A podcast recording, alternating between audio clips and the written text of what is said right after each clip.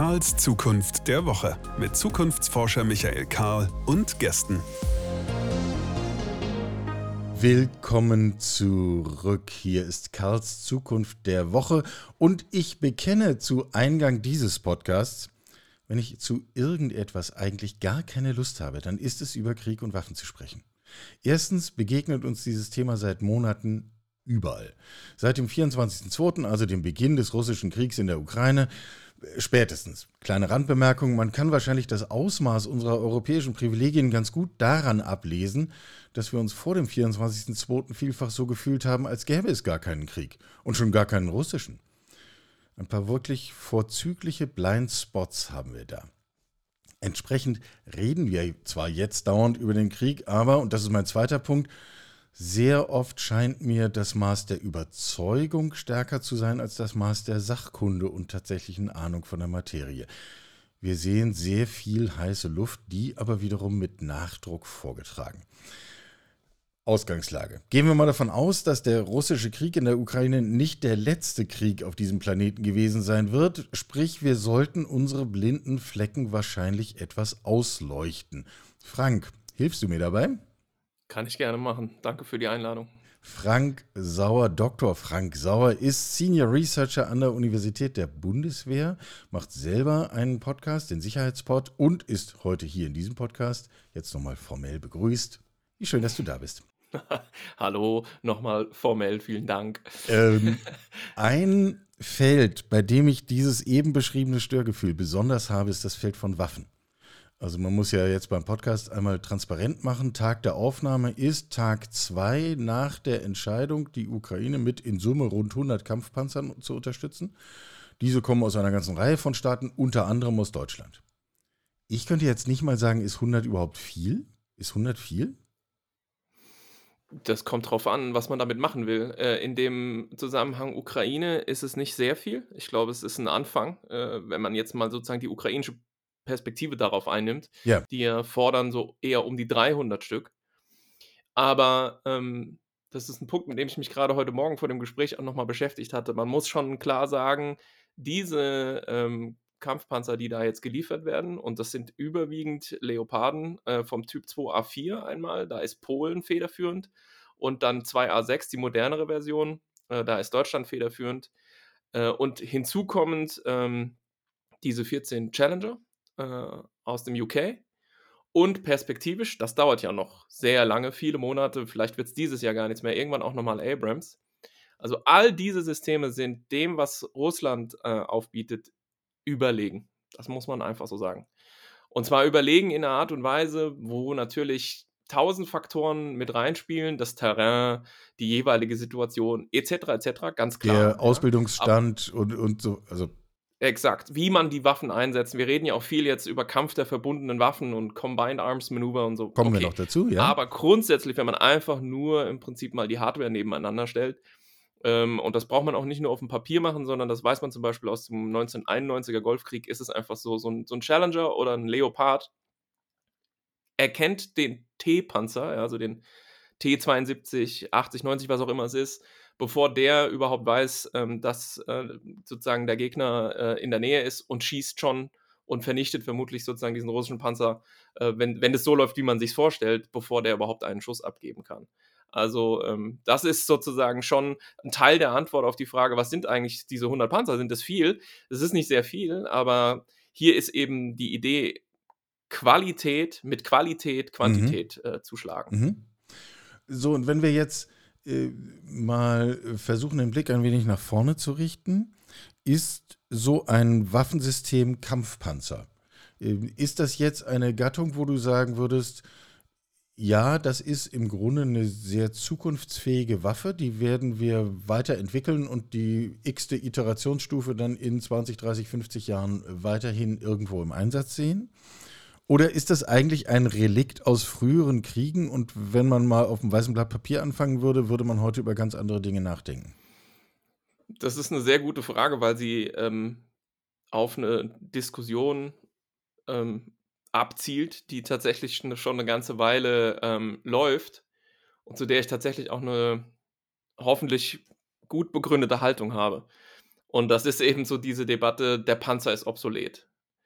Äh, die Diskussion ging los in, Berg, in dem Bergkarabach-Konflikt, als ähm, Armenien und Aserbaidschan äh, im Krieg lagen und wir da zum ersten Mal auch sozusagen in der breiteren Bevölkerung gesehen haben, welchen, äh, welche Auswirkungen diese sogenannten Loitering Munitions auf gepanzerte Ziele haben. Also das sind, ähm, ja, man kann wahrscheinlich sagen Kamikaze-Drohne, ja, wenn, wenn man sich jetzt quasi ganz konkret was drunter vorstellen will. Also das sind also irgendwas, was explodiert, hänge ich an der Drohne, die fliegt irgendwo hin, explodiert, ist danach weg, aber das Ziel ist auch weg. Nee, es hängt genau nichts an einer Drohne. Die Drohne ist das Explosivgeschoss äh, sozusagen. Ja, also die fliegt Verstanden. irgendwo oben rum und sucht nach Zielen und dann entweder in aller Regel wird die noch von Menschen in dieses Ziel reingelenkt, aber man kann da natürlich dann auch über Automatisierung sprechen, wo die Maschine das Ziel auswählt. Das ist ja sozusagen auch eins meiner Steckenpferde. Interessiert uns hier jetzt nicht.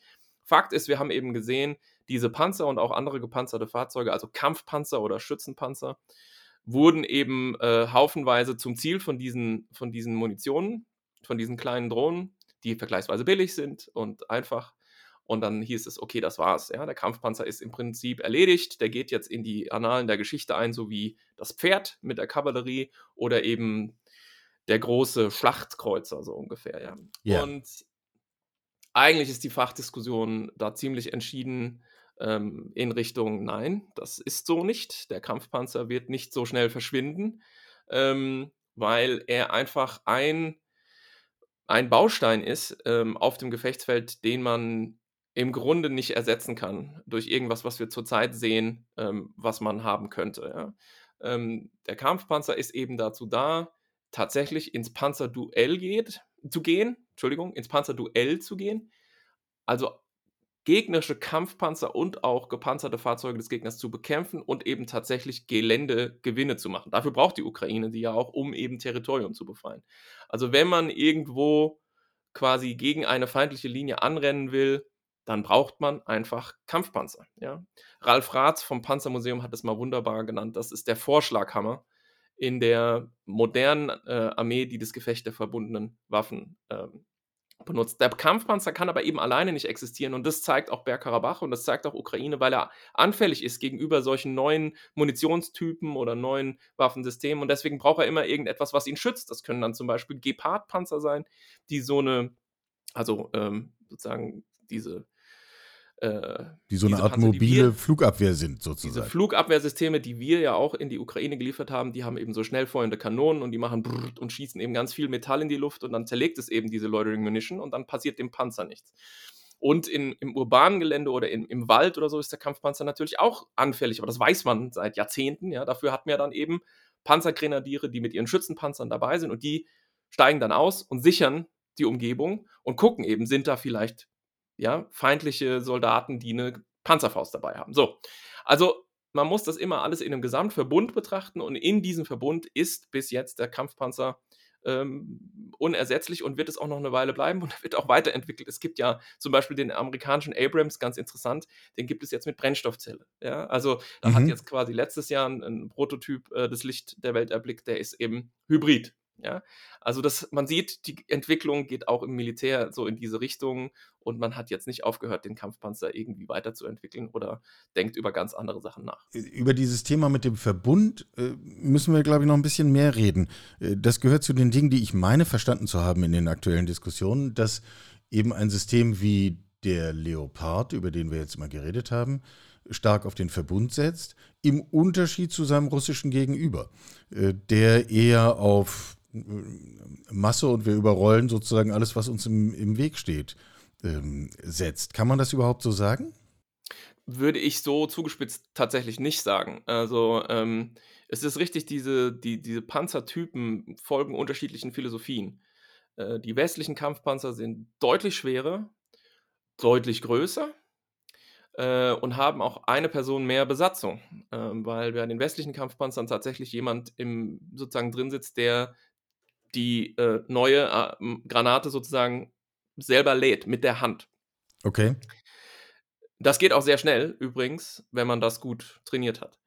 Ähm, die, diese T-Modelle, diese russischen, die ehemals sowjetischen, äh, haben alle einen sogenannten Autolader. Also da ist im Prinzip eine Mechanik, äh, die automatisch die neue sozusagen Munition ins Rohr äh, schiebt. Und deswegen, unter anderem deswegen haben die eine Person weniger. Und die Silhouette insgesamt des Panzers ist flacher. Also diese T-Modelle sind flach vergleichsweise klein, bisschen schmaler und ähm, tatsächlich auch deutlich weniger gut gepanzert als zum Beispiel ein Leopard oder ein Abrams.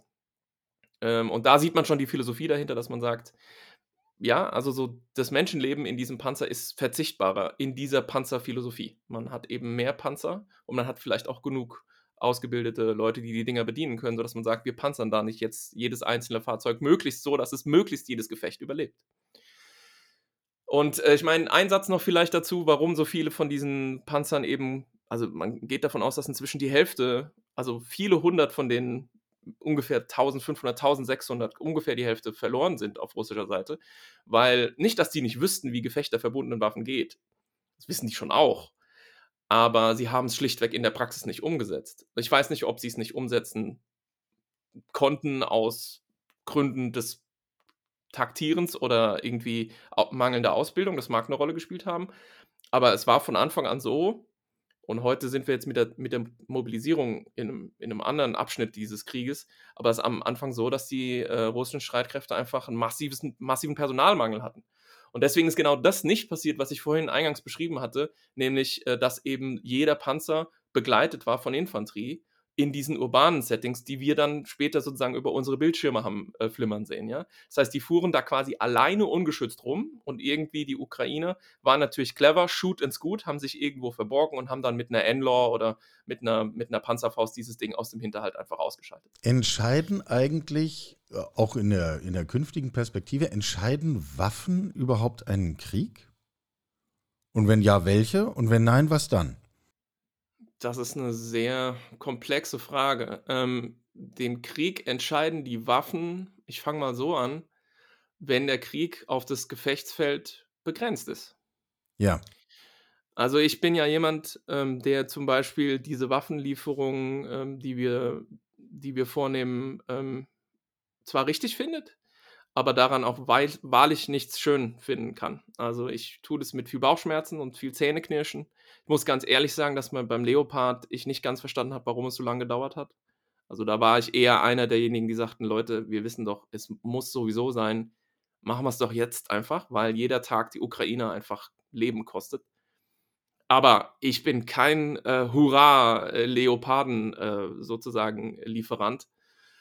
Und ähm, dass eben die Situation in der Ukraine so ist, wie sie ist, ist ähm, für mich auch belastend. Ähm, und ich würde mir eigentlich wünschen, dass diejenigen, die immer in den Talkshows sitzen oder offene Briefe schreiben und sagen, wir brauchen eine diplomatische Lösung, wir brauchen eine diplomatische Lösung, einfach endlich die zündende Idee haben, die uns diese diplomatische Lösung bringt. Nur die haben die auch nicht. Und in dieser sozusagen Auswahl schlechter Möglichkeiten ist die am wenigsten schlechte Möglichkeit, eben den Ukrainern die Waffen zu geben, die sie brauchen, damit dann irgendwann, wenn verhandelt wird, sie in einer möglichst guten Position sind. Das ist halt nicht schön, aber das ist leider die Realität, mit der wir uns befassen müssen. Und insofern ist es leider so, die Waffen entscheiden in diesem konkreten Fall, jetzt mit Blick auf die Ukraine, aktuell noch den Krieg, weil es einfach keine greifbare diplomatische, keinen Ausweg gibt, würde ich mal sagen. Also sind die Waffen hier entscheidend. Wenn man jetzt über diese Diskussion oder über diese Frage noch mal ein bisschen weiter nachdenken würde, dann ist man natürlich relativ schnell auch bei dieser Frage, hey, was, welche Rolle spielen zum Beispiel eigentlich Nuklearwaffen? Ja, ähm, was hat das mit Krieg zu tun und mit dem Entscheiden von Krieg und so weiter und so fort. Aber das führt jetzt vielleicht so ein bisschen äh, so, sozusagen schon auch äh, auf andere Pfade.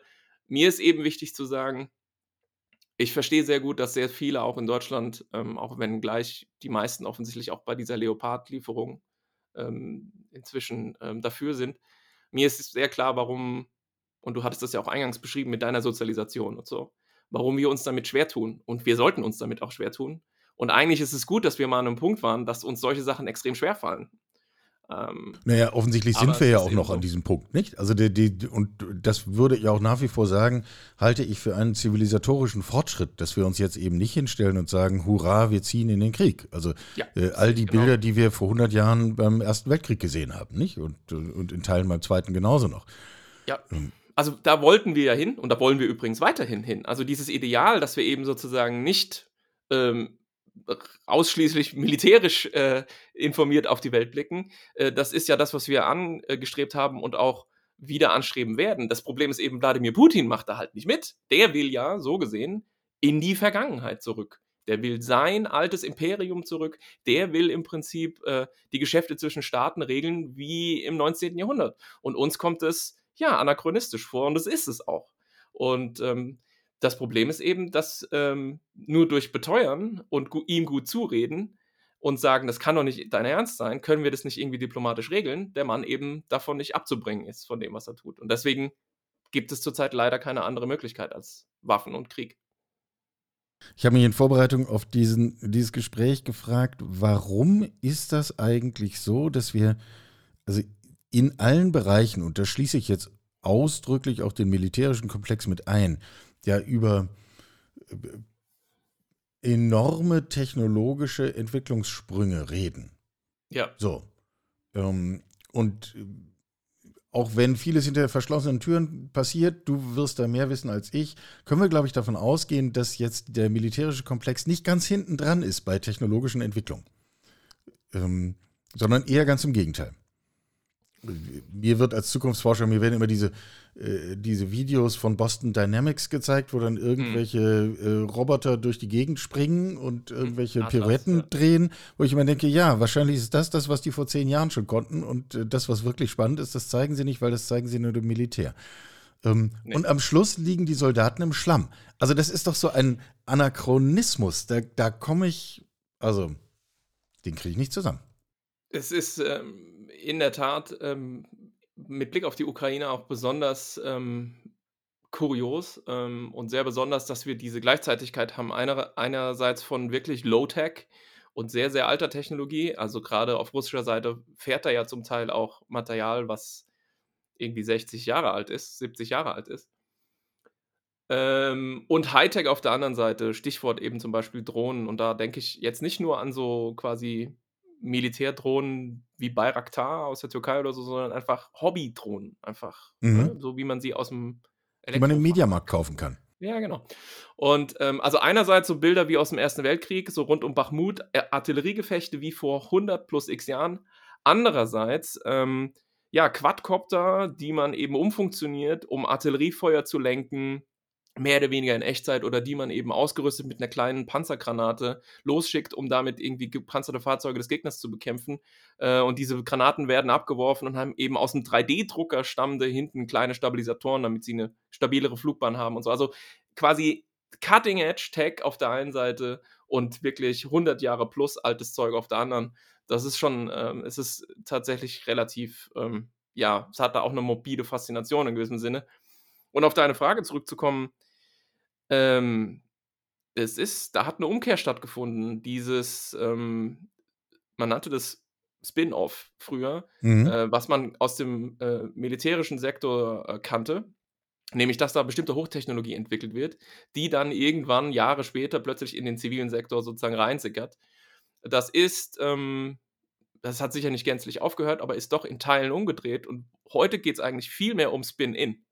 Also okay. die eigentliche Hochtechnologie-Innovation, du hattest Robotik erwähnt, das ist das eine, aber natürlich insbesondere, ich verwende den Begriff eigentlich sehr ungern, aber künstliche Intelligenz, ja. Also wenn wir jetzt an solche Dinge denken wie ja, Deep Learning-Methoden auf großen Datensätzen beruhend, um irgendwelche Mustererkennung zu machen, Objekterkennung in Bildern zum Beispiel. Das Über die Unschärfe des Begriffs künstliche Intelligenz müssen wir jetzt hier nicht lange reden. Das haben wir hier in dem Podcast schon x-fach okay. thematisiert. Also irgendwie sozusagen sehr leistungsfähige, lernende digitale Systeme. So, so genau. Das ist ähm, absolut alles der kommerzielle Sektor, der da vorantreibt. Ja? Also da haben wir Spin-in und nicht mehr Spin-off. Die, die Militärs auf der ganzen Welt scharren sozusagen äh, ganz kräftig mit den Hufen, um sich an diesen zivilen Sektor sozusagen ran äh, zu flanschen und möglichst viel von dem, was da passiert, in sehr, sehr kurzer Zeit in ihre eigenen Innovationszyklen sozusagen reinsaugen zu können. Das ist halt schwierig, weil das viel auch was mit Kulturwandel zu tun hat, weil beim Militär gehen die Dinge eben, ja, Beschaffung und so, wissen wir ja in Deutschland besser fast noch als alle anderen, mit tektonischer Langsamkeit, 10 bis 15 Jahre, bis irgendwie sowas dann irgendwie, wenn es gut läuft, mal quasi konzipiert und am Ende dann bestellt und geliefert ist. Und wenn wir eben in den, in den kommerziellen Sektor gucken, ich meine, ich brauche ja nur zum Beispiel ChatGPT nennen oder sowas oder sowas Jawohl. wie diese, äh, wie die Bildgeneratoren oder so. Ja, vor einem Jahr war das noch quasi für die, also für die meisten Menschen nicht existent. Und jo, jetzt kann es jeder quasi schnell mal so ausprobieren und sagen, irre, cool, funktioniert ja, interessant. Und ähm, das sind natürlich sozusagen im Prinzip quasi Entwicklungs- und Innovationszyklen, die dem Militär im weitesten Sinne fremd sind. Das heißt, man, man versucht sich da anzuflanschen und wie so Schnittstellen zu schaffen. In den USA beispielsweise, im Silicon Valley sind dann Pentagon-Büros, die suchen gezielt die Nähe zu, zu Tech-Firmen. Äh, und in China passiert natürlich das Gleiche, nur bloß, sagen wir mal, auf chinesische Art und Weise. Da ist natürlich die Trennung zwischen Staat und Privatsektor deutlich äh, unschärfer.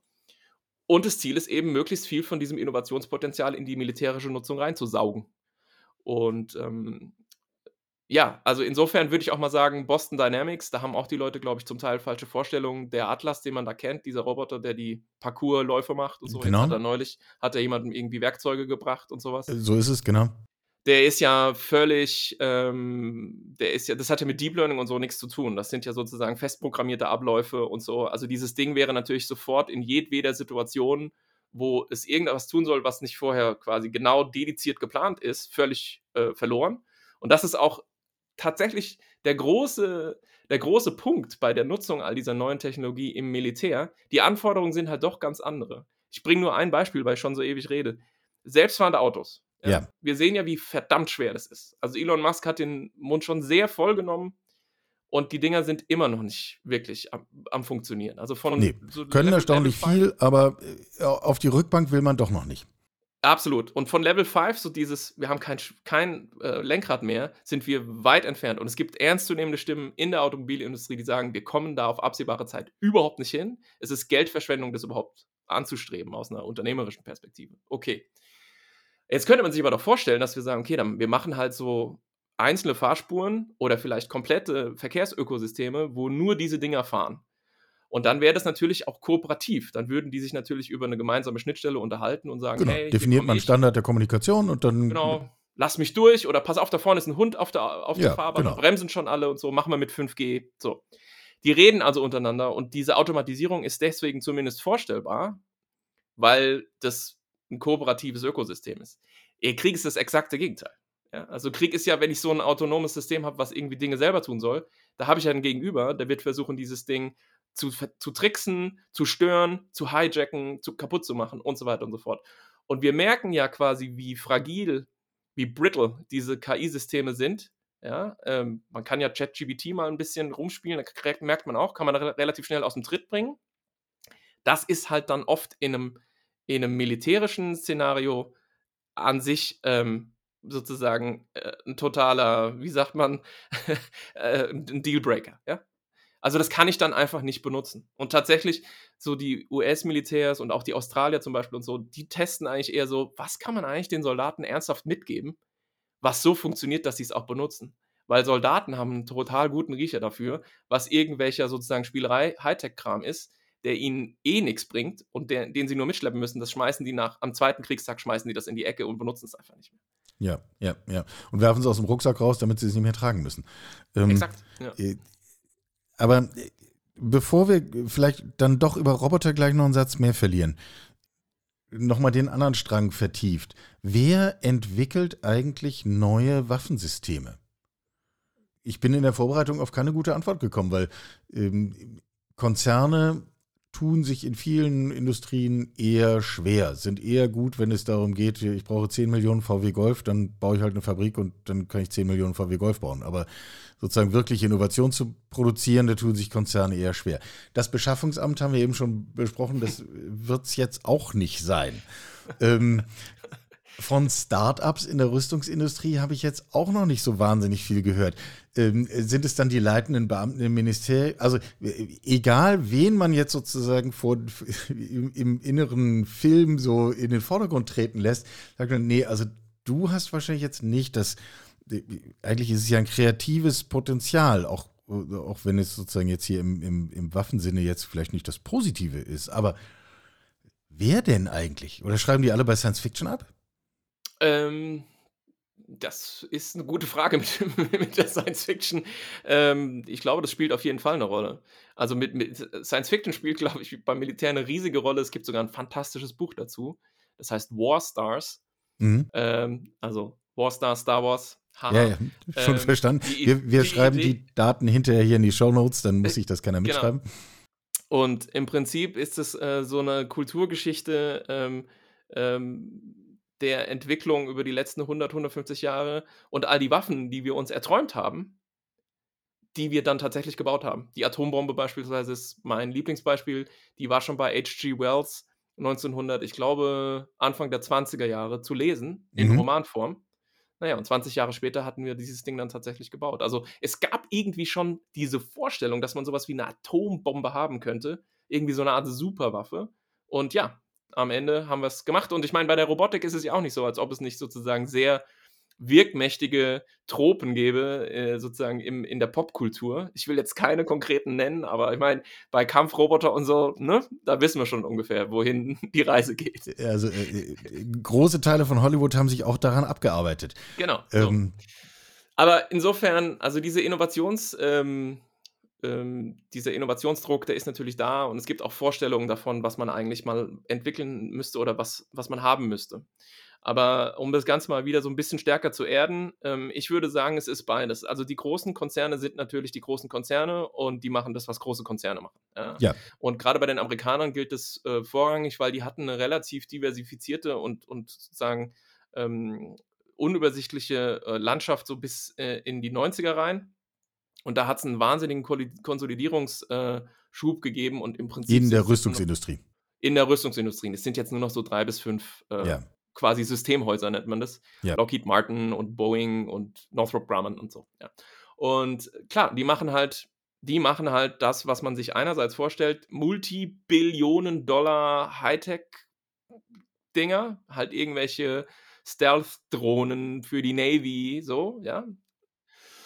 Aber die machen, weil sie das natürlich bemerkt haben, auch diese kleinteiligen, innovativen, ähm, sozusagen aus kommerziellen Ko äh, sozusagen äh, kommerziellen Off-the-Shelf-Technologie, nennt man das, ja, so verfügbaren Dingen, ähm, irgendwelche äh, neuen Lösungen zusammenbauen, die man eben auch auf einer Waffenmesse dann vorfinden würde. Ja? Zum Beispiel irgendwie so ein kleiner Mehrfachraketenwerfer mit äh, sehr günstiger Munition, äh, den man eben auf jede beliebige Plattform schrauben kann. Kann man auf ein Pickup hinten drauf tun, um damit eben zum Beispiel solche Kleinstdrohnen und Loitering Munitions, von denen wir vorhin besprochen haben, eben sehr schnell einfach vom Himmel zu holen. Weil ne, jeder weiß das, die Dinger sind neu, die sind ein Problem. Auch die US-Landstreitkräfte haben damit ein massives Problem, weil die hatten eigentlich immer einen Vorteil in allen Kriegen, die hatten die Lufthoheit. Ja? Die, die Air Force hat da immer erstmal sozusagen klargemacht den Luftraum und dann konnte die Army da unten äh, und die Marines, die konnten operieren, als sozusagen wäre nichts. Und das ist vorbei. Gut, aber wenn ich, wenn ich drei jetzt, solche Drohnen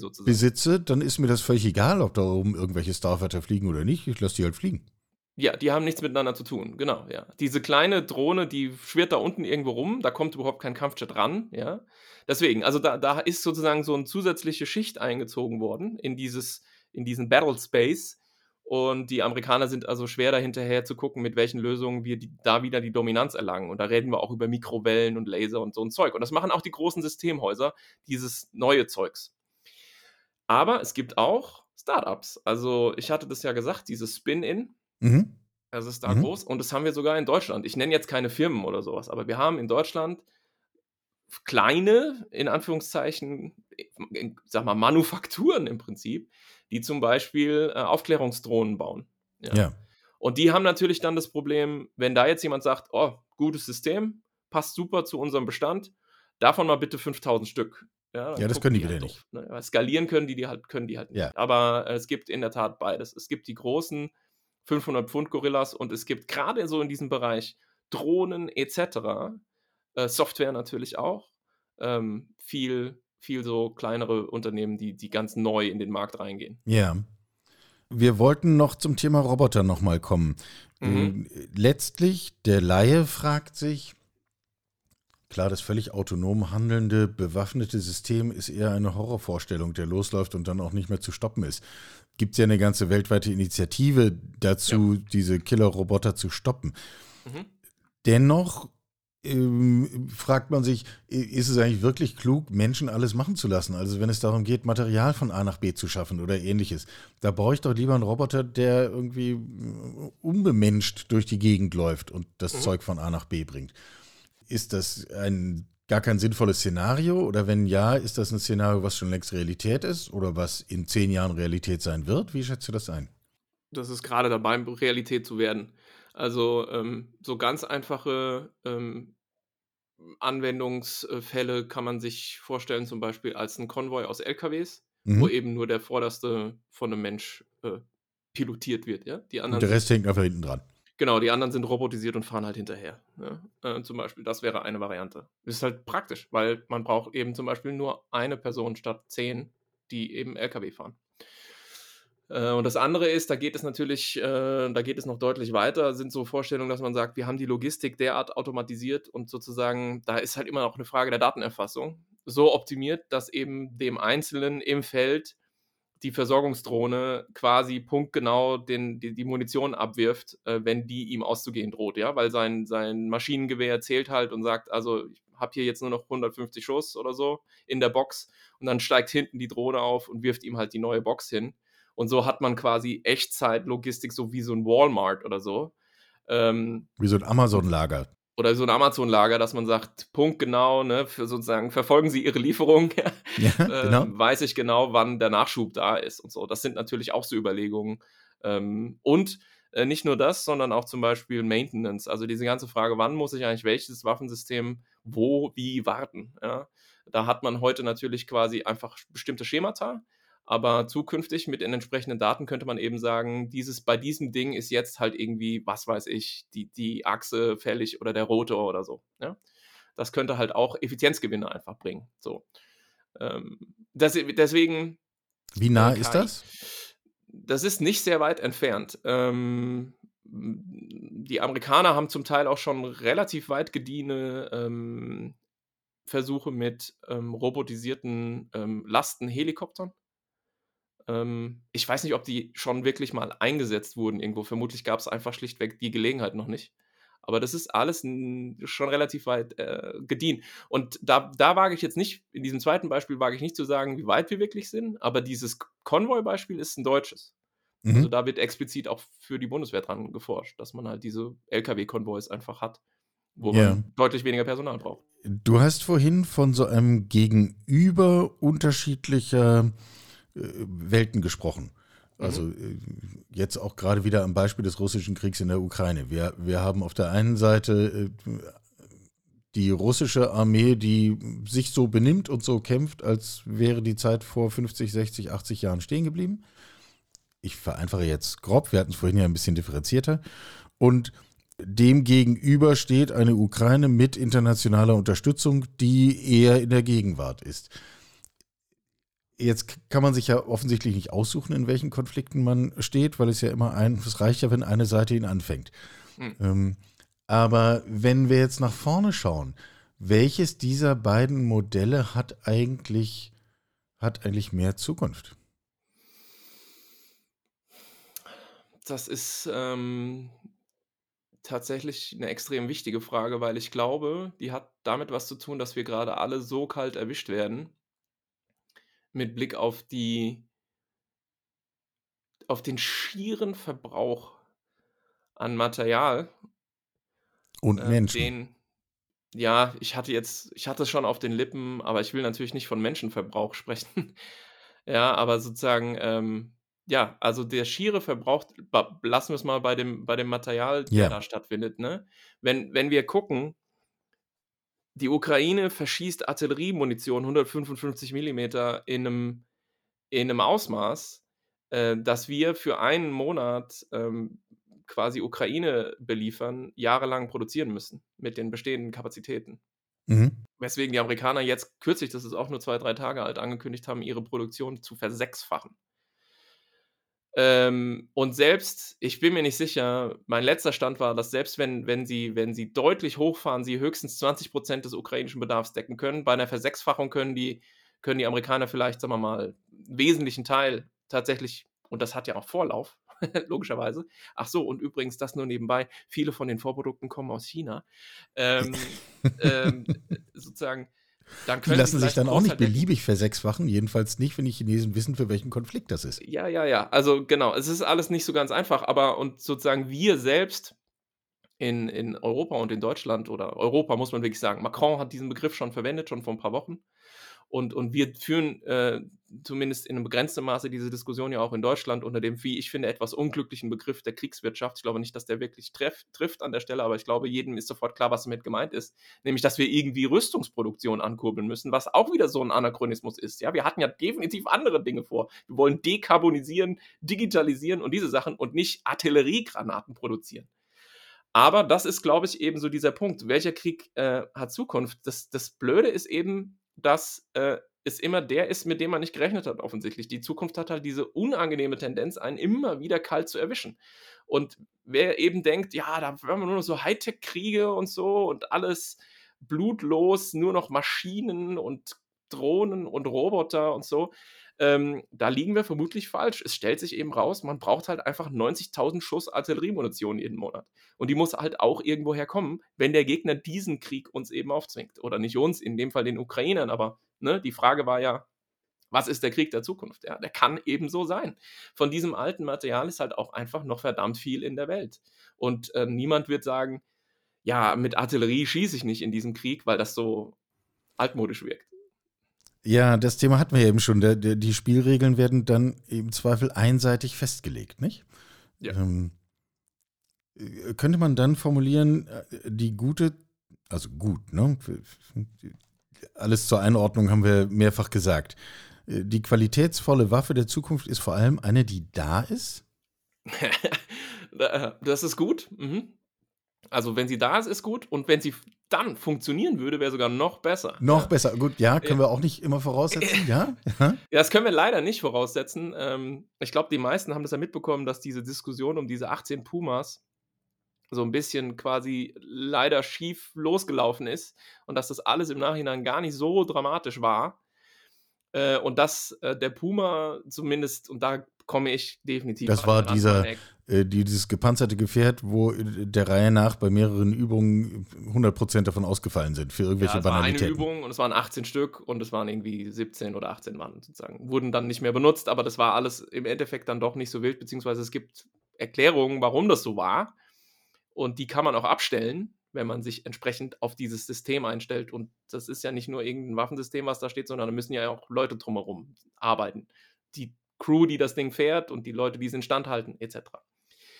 Ähm, aber der Puma ist trotzdem deswegen interessant zu existieren, weil ich meine, er ist da, aber er funktioniert halt in Klammern noch nicht genau so, wie man sich es eben erhofft hat. Ich glaube nicht, dass es unlösbar ist. Wie gesagt, ich lehne mich jetzt hier ein bisschen aus dem Fenster und würde sagen, ähm, der Puma ist ein bisschen overengineert und ein bisschen überzüchtet und hat wirklich viele so Macken, aber ist sicher nicht unrettbar und ich würde sagen, ein paar Jahren, dann hat man, hat man dieses Ding am Laufen. Es ist auch normal, bei jedem neu eingeführten Waffensystem gibt es immer erstmal Heulen und Wehklagen und Zähne klappern und warum überhaupt und können wir nicht die alten Sachen, die sind so solide und so. Äh, also da würde ich jetzt mal sagen, ne, zugespitzt, der Puma hat eine Zukunft. Aber diese ganze Puma-Diskussion, um auf die Ausgangsfrage zurückzukommen, hat eben schon auch nochmal so ein Nachdenken angestoßen im Militär. Ja, also welche Waffen brauchen wir eigentlich? Also wir brauchen welche, die sind da, okay. Und dann brauchen wir welche, die funktionieren. Und wie stellen wir eigentlich sicher, dass die, dass die funktionieren? Und ist es da nicht manchmal auch sinnvoll, tatsächlich ein bisschen Low-Tech zu machen, absichtlich, einfach weil es dann robuster ist und im Feld tatsächlich funktioniert oder ich es halt reparieren kann und nicht irgendwie ein Softwarefehler mir dieses Ding lahmlegt und ich sage, ja, also äh, an den Source Code jetzt ran, äh, hier ist nicht. Ich brauche jetzt erstmal ein Over-the-Air-Update. Ja, so ist halt nicht. Ne? Mhm. Und ähm, das hat auch der, der Generalinspekteur äh, der Bundeswehr, Eberhard Zorn, also der, der ranghöchste Soldat, äh, auch schon mal zu bedenken gegeben, dass er sagte, also bei den Beschaffungen, die wir jetzt demnächst machen, nochmal kurz prüfen, ob wir wirklich alles genau so Hightech brauchen, ähm, wie es möglich ist, oder ob man nicht bei ein paar Punkten auch sagen kann, braucht man nicht unbedingt, Hauptsache das Ding läuft im Zweifel und ich kann es am Laufen halten oder wieder ins Laufen kriegen. Also es ist also tatsächlich auch eine, eine ernsthafte Diskussion, die noch gar nicht an dem Punkt ist, der natürlich auch mit reinspielt, nämlich dass jede Technisierung natürlich auch neue Achillesfersen aufreißt. Wenn diese Dinge nämlich das tun, was in Zukunft alles tun soll, nämlich komplett vernetzt sein und zu jedem Zeitpunkt miteinander reden, sind das natürlich auch Einfallstore für den Gegner, der dann unter Umständen ne, irgendwelchen Schabernack treiben kann auf so einer IT-Sicherheits-Cyber-Ebene. Erstmal beginnen mit äh, überhaupt erstmal mithören und dann wissen, wo alle Systeme sind und äh, so Kleinigkeiten, nicht? Ja. Also, wer, wer, Battlestar Galactica geguckt hat, weiß ja, warum die dann nur Kabeltelefone haben und so weiter, ne? Weil, weil, weil die Zylonen eben sonst alles hacken. Ja. ja. Eine Frage hätte ich noch. Ähm, äh, Nochmal, wie ganz zum Anfang zurück, Dinge, die, die ich als in pazifistischer Grundhaltung der alten Westrepublik aufgewachsener Mensch äh, in den 80ern sozialisiert einfach nicht weiß. Und damals gab es ja auch diesen ganzen digitalen Kram noch nicht. Wie ist eigentlich einzuordnen, wir sehen jetzt diese ganzen gewalttätigen Kämpfe, äh, über Monate werden irgendwelche Kraftwerke beschossen und sonst wie, weil irgendjemand beschlossen hat, äh, wir müssen hier Infrastruktur aus dem Spiel nehmen. Warum muss man das eigentlich immer mit Waffen machen? Warum, warum macht man das nicht digital? Wenn ich irgendwo ein Wasserwerk lahmlegen will, dann, dann hacke ich mich in die Software ähm, äh, und, und schieße nicht aus großer Entfernung drauf, was, was teuer ist, mühsam und letztlich einfach ja, furchtbar ineffizient. Also, wie müssen wir jetzt in all das, jetzt, äh, daraus mache ich jetzt eine Frage, äh, in all das, was wir besprochen haben, quasi die digitalen Waffen einsortieren? Was ich dazu jetzt sage, gilt ausdrücklich nur vorläufig. Mhm. Weil ich glaube, die gesamte Cyber-Dimension dieses Krieges noch nicht ähm, letztendlich äh, verstanden und durchdrungen ist. Ähm, und ich will es mal so aufziehen, indem ich sage, es gibt quasi zwei Narrative.